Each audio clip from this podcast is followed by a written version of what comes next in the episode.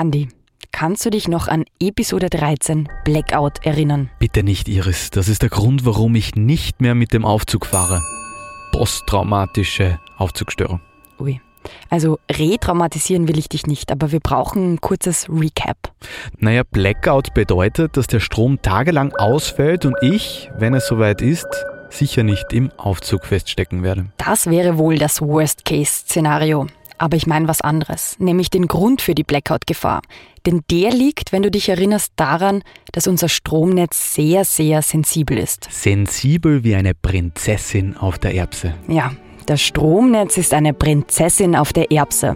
Denn es funktioniert nur dann, wenn immer, also wirklich immer zu jeder Millisekunde der Stromverbrauch und die Stromerzeugung exakt gleich hoch sind. Also es muss immer genauso viel Strom erzeugt werden, wie verbraucht wird, sonst kommt die Prinzessin aus dem Takt und ein Blackout ist die Folge. Genau. Und weil das Stromnetz so sensibel ist, stellt uns die Energiewende vor eine riesige neue Aufgabe. Denn wenn wir Strom mit erneuerbaren Energien erzeugen, dann bedeutet das, dass wir die Stromerzeugung nicht mehr so einfach steuern können. Die Sonne scheint, wann sie scheint. Der Wind weht, wenn er weht. Und nicht dann, wenn Strombedarf besteht. Und genau deshalb, Andi, gibt es ein Thema, das für die Energiewende extrem wichtig ist. Wie wir die Sonne regulieren und den Wind dirigieren können.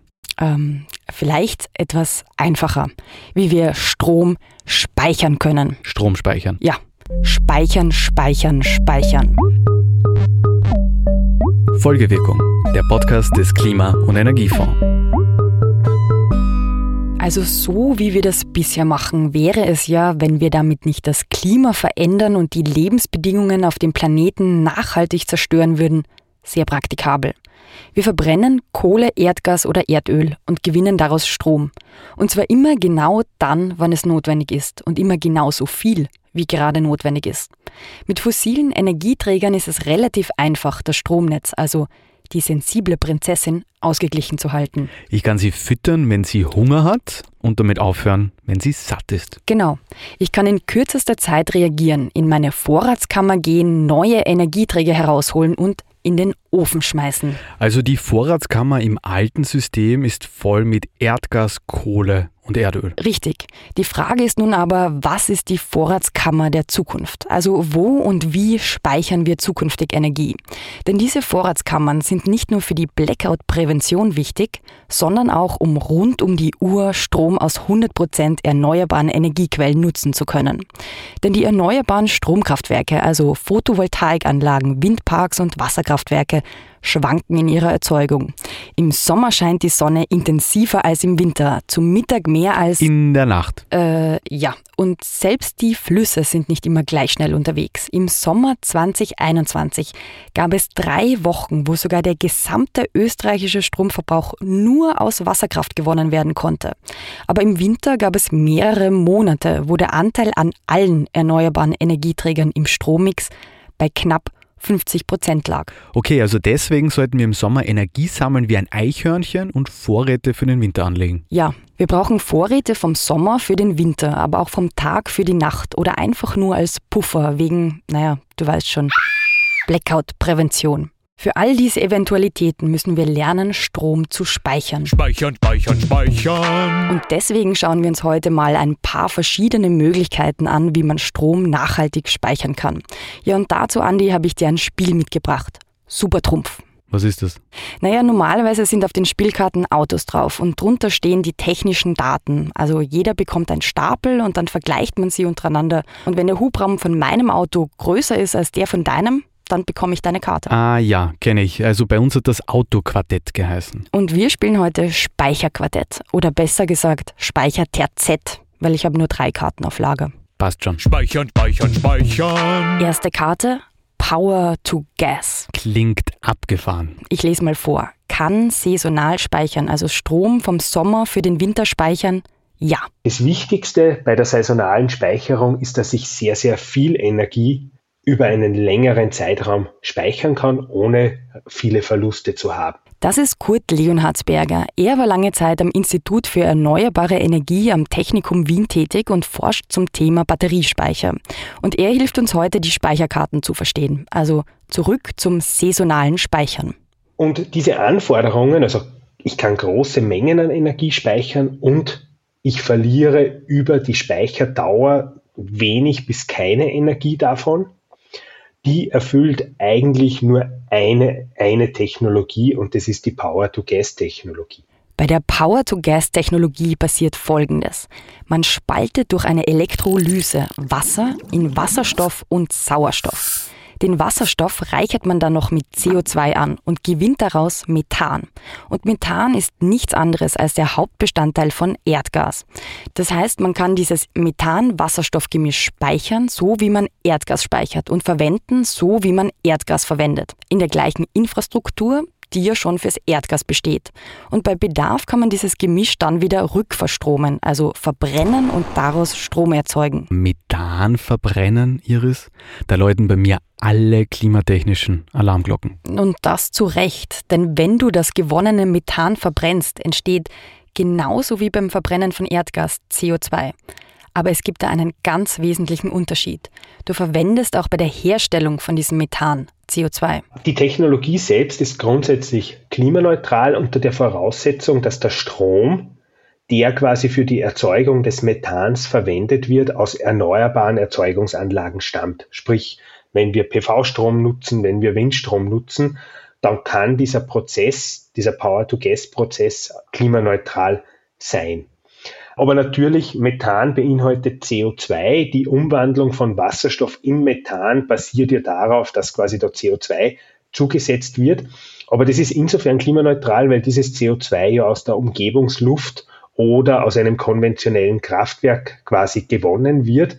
Sprich, ich entziehe dem System bei der Herstellung vom Methan CO2 und setze dieses CO2 aber zu einem späteren Zeitpunkt, wenn ich aus dem Methan wieder Strom mache, wieder frei. Das CO2 bleibt also gewissermaßen in einem Kreislauf. Genau.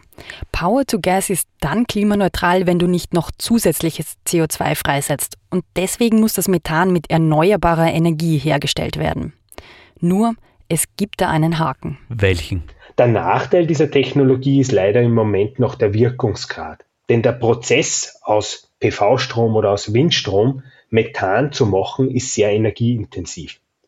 Und am Ende des Tages kann ich dann in Summe von dem Strom, den ich in diesen Prozess reinstecke, gerade einmal 30, 40 Prozent wieder nutzen, wieder rückgewinnen in Form von Strom.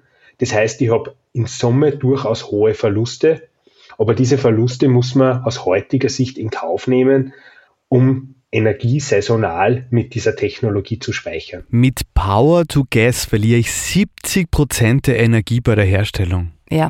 Und trotzdem ist es sinnvoll? Ja, in Zukunft schon. Wenn man sich das Energiesystem von morgen kurz vor Augen führt, dann wird es dort sehr viel Überkapazitäten geben.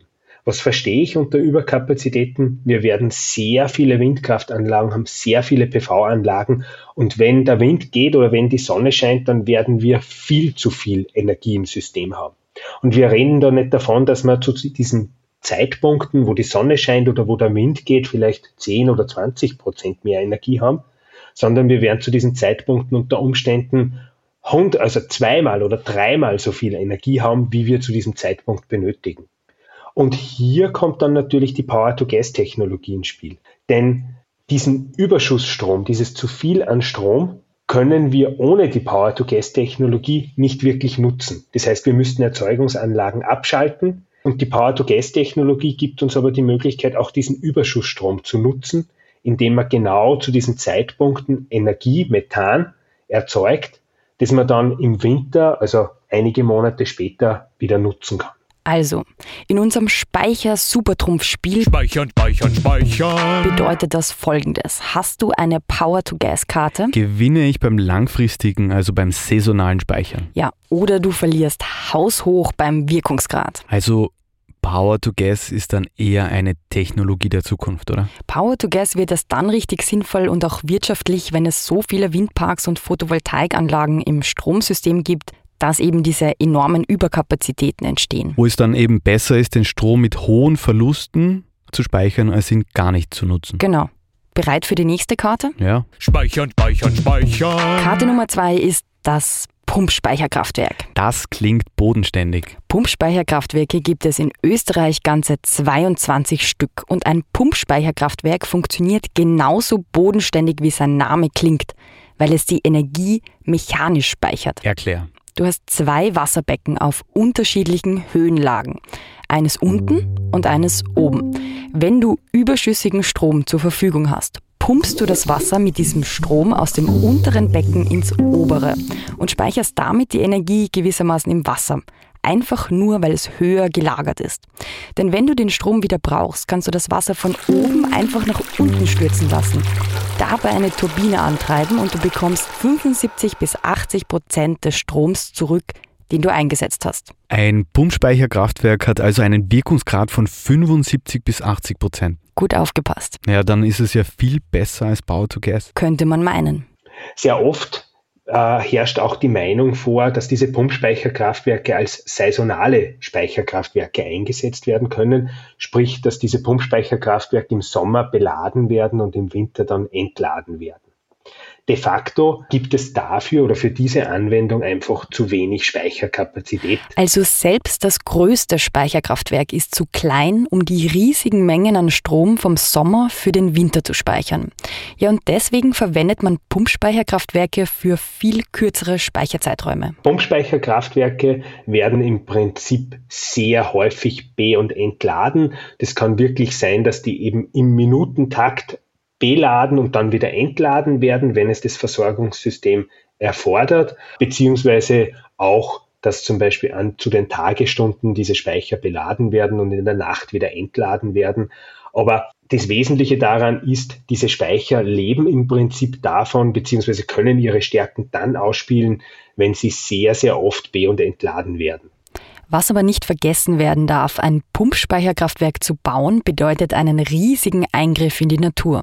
Und man kann sie nur dort bauen, wo es eben einen bedeutenden Höhenunterschied gibt. Auf dem Berg. Ja, aber weil dieses mechanische Speicherprinzip so toll ist, versucht man das auf andere Orte zu übertragen. Also da gibt es ganz innovative Ansätze, wo dann zum Beispiel Betonelemente von einem Kran nach oben gehoben werden und diese bei Bedarf eben wieder nach unten gezogen werden und eine Turbine betreiben äh, oder auch unterirdische Kraftwerke, quasi die im Seen mit dem Auftriebsprinzip mit hohlen Kugeln arbeiten. Da gibt es ganz spannende Anwendungen, weil das System ist einfach und vor allem im großen Stil machbar und da beschäftigen sich viele Arbeiten mit möglichen Alternativen dazu. Unterirdische Kraftwerke und hohle Kugeln. Da gibt es sehr viele Forschungsansätze. Das Fraunhofer Institut entwickelt zum Beispiel gerade hohle Betonkugeln mit 30 Metern Durchmesser, die in Zukunft im Meer versenkt werden sollen. Und zwar direkt neben Offshore-Windparks, also Windparks im Meer um nämlich genau dort den überschüssigen Windstrom zu speichern, wo er produziert wird und dann wieder zu verwenden, wenn es gerade eine Windflaute gibt. Und das funktioniert so. Weht gerade kein Wind, wird eine Luke an der Unterwasserbetonkugel geöffnet und das Wasser strömt in die Kugel hinein und treibt dabei eine Turbine an, die Strom erzeugt.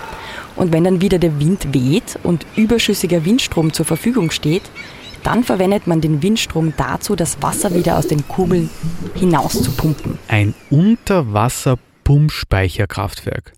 Das ist verrückt. Finde ich auch, aber zurück zu unserem Kartenspiel. Speichern, speichern, speichern. Wenn du die Karte Pumpspeicherkraftwerk bekommst, verlierst du gegen meine Power-to-Gas-Karte, wenn es um das saisonale Speichern geht. Aber meine Karte gewinnt beim Wirkungsgrad, weil der ist beim Pumpspeicherkraftwerk sehr viel höher. Wobei beim Punkt Eingriff in die Natur wieder du verlierst. Na gut. Speichern, speichern, speichern. Zeit für die dritte und letzte Karte im Spiel.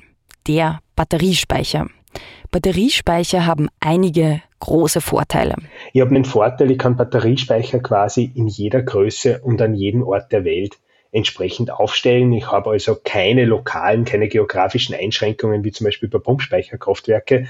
Und Batteriespeicher sind irrsinnig flexibel in ihrer Anwendung und das ist der Grund, wieso sie eine Schlüsselrolle, eine Schlüsselfunktion in der Energiewende einnehmen werden. Ja, und genau deswegen, weil sie so flexibel einsetzbar sind, wird an Batteriespeichersystemen intensiv geforscht. Batteriespeicher haben sich in den letzten Jahren natürlich enorm entwickelt. Vor allem die Lithium-Ionen-Technologie hat sowohl qualitativ, aber auch preislich einen enormen Sprung gemacht. Wir haben vor ein paar Jahren noch darüber diskutiert, dass Batterien an sich zu teuer sind. Das heißt, es ist nicht wirtschaftlich, sich als Privatperson einen Heimbatteriespeicher zu kaufen. Mittlerweile stellt sich das aber ganz anders dar und Batteriespeicher sind wirtschaftlich. Batteriespeicher sind also klein, handlich und es zahlt sich mittlerweile auch wirtschaftlich aus, sich fürs eigene Haus und die eigene Photovoltaikanlage einen Heimbatteriespeicher zu kaufen. Aber genau darin liegt auch ein Problem begraben, weil man jetzt anfängt, überall Batterien einzusetzen und das unabhängig davon, ob das auch für das gesamte Energiesystem sinnvoll ist. Momentan werden Batteriespeicher vor allem im Privatbereich in erster Linie dazu eingesetzt, überschüssigen PV-Strom zwischenzuspeichern. Und das macht natürlich für den Haushalt durchaus Sinn. Dieser Haushalt kann dann mehr seines selbst erzeugten PV-Stroms nutzen. Und bei den momentanen Strompreisen und bei der Entwicklung der, Spe der Preise für Batteriespeicher macht es für den privaten Haushalt auch wirtschaftlich Sinn. Aber fürs Energiesystem macht es momentan eigentlich noch keinen Sinn. Warum? Weil es nicht notwendig ist aus systemischer Sicht, momentan den PV-Strom zwischenzuspeichern. Beziehungsweise meistens ist es nicht notwendig. Es macht keinen Sinn, Strom in Batterien zu speichern. Nicht jeder Batteriespeicher macht aus systemischer Sicht Sinn, also aus Sicht des Stromsystems. Also ich bitte um eine genauere Erklärung. Gut, wenn du eine Photovoltaikanlage auf deinem Dach hast und keinen Batteriespeicher, dann verwendest du den Strom, den diese Anlage erzeugt, zu einem großen Teil selbst. Und all das, was du nicht verwendest, also den überschüssigen Strom, der wird ins Netz eingespeist. Und damit kann zum Beispiel dein Nachbar den grünen Strom aus deiner PV-Anlage nutzen. Aber wenn du jetzt eine eigene Batterie in deinem Keller hast, dann kommt dieser überschüssige Strom direkt in deine Batterie und nicht mehr zu deinem Nachbarn.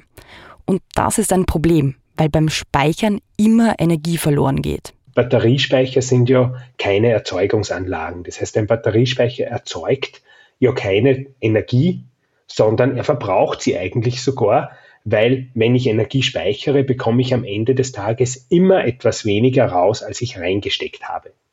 Und hier muss man ganz klar die Frage stellen, wenn es nicht wirklich sinnvoll ist, Energie zwischenzuspeichern, ist es dann nachhaltig?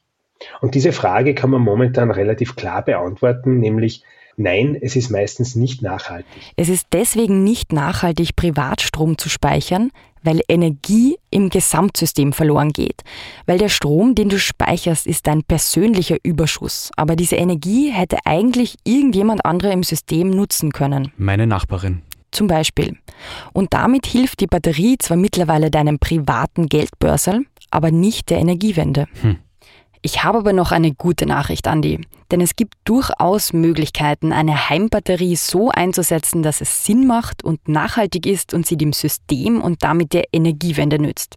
Wenn man sie nämlich so einsetzt, dass sie dem Netz dient, also man Batterien netzdienlich verwendet. Ein Beispiel für eine netzdienliche Anwendung wäre zum Beispiel, wenn ein Speicher so arbeitet, dass er immer die Erzeugungsspitzen einer Photovoltaikanlage abspeichert und damit sorgt, dass die Photovoltaikanlage keine Erzeugungsspitzen im Netz verursacht. Deine Photovoltaikanlage erzeugt nämlich meistens nicht das Maximum an Strom, das sie erzeugen könnte. Nur manchmal an besonders sonnigen Tagen.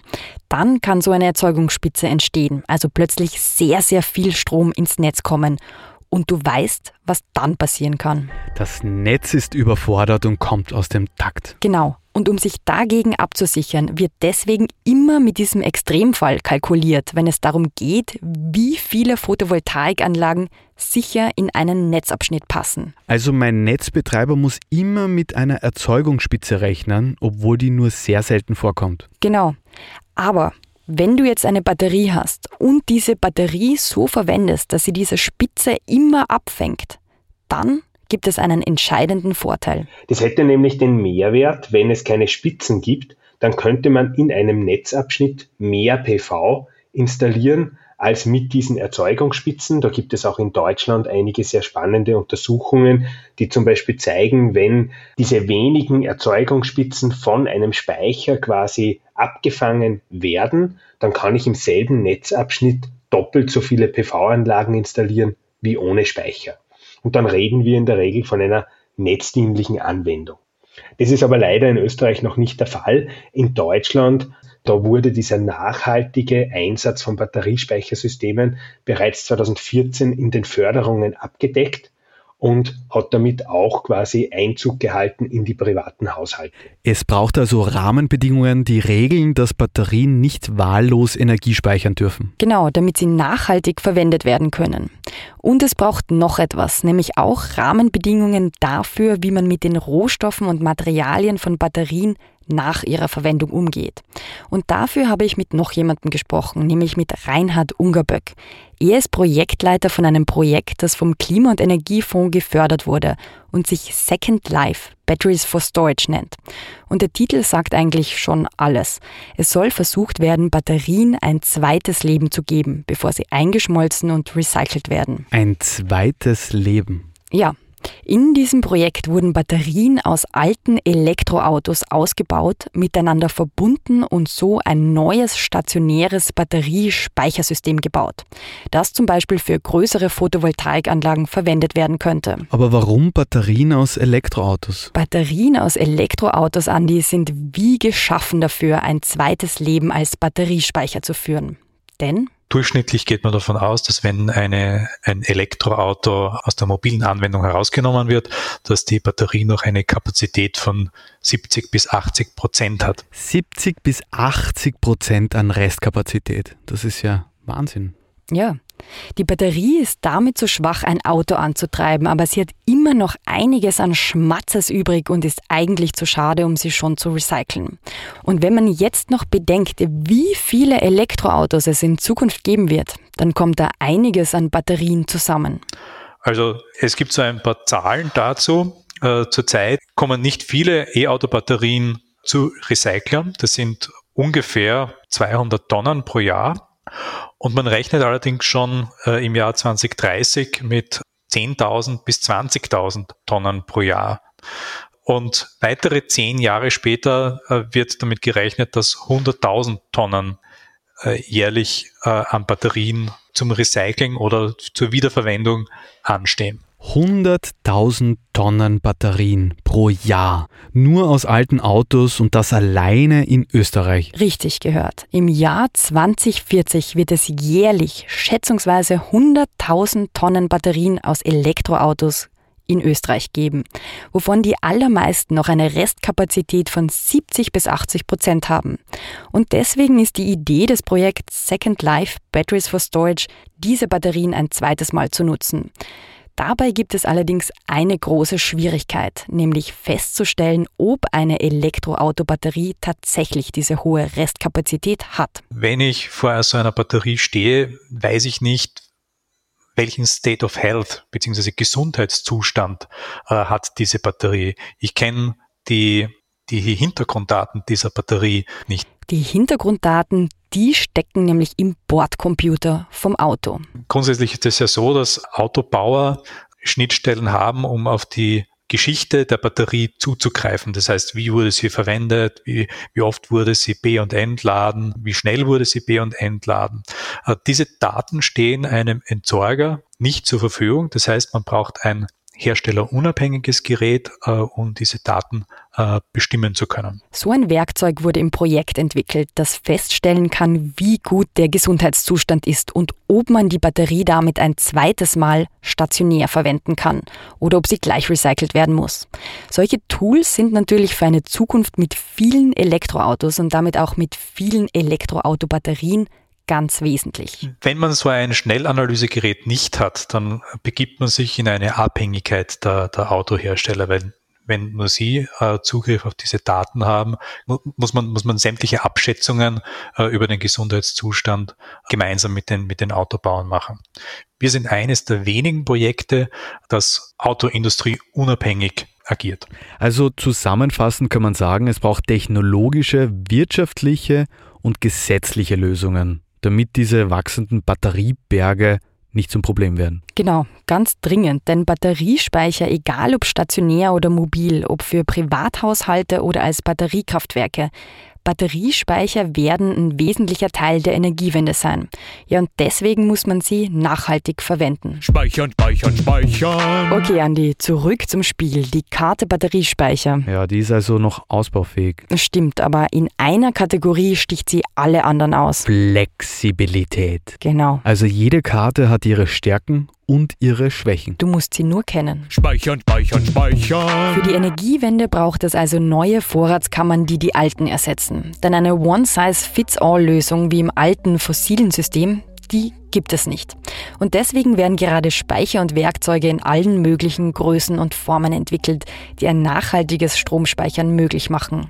Der Klima- und Energiefonds hat deswegen schon 2015 die Plattform Speicherinitiative ins Leben gerufen, wo es um Erfahrungs- und Wissensaustausch zum Thema Speichern geht und aus dem Best-Practice-Beispiele und Empfehlungen hervorgehen. Wer sich das genauer ansehen will, findet die Website auf www.speicherinitiative.at.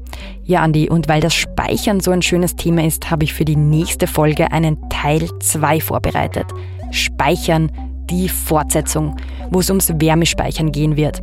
Denn das funktioniert ein bisschen anders als das Stromspeichern. Ich bin gespannt und fülle schon mal meinen Thermophor auf. Deinen was? Meine Wärmeflasche. Folgewirkung ist der Podcast des österreichischen Klima- und Energiefonds. Der Klima- und Energiefonds unterstützt Ideen, Konzepte und Projekte in den Bereichen Forschung, Entwicklung, Mobilität, Marktdurchdringung und Bewusstseinsbildung. Mehr Informationen auf www.klimafonds.gv.at. Dieser Podcast wird produziert vom Produktionsbüro Sissi Grant. Musik von Petra Schrenzer. Alle Informationen zum Podcast findet ihr auf www.folgewirkung.at.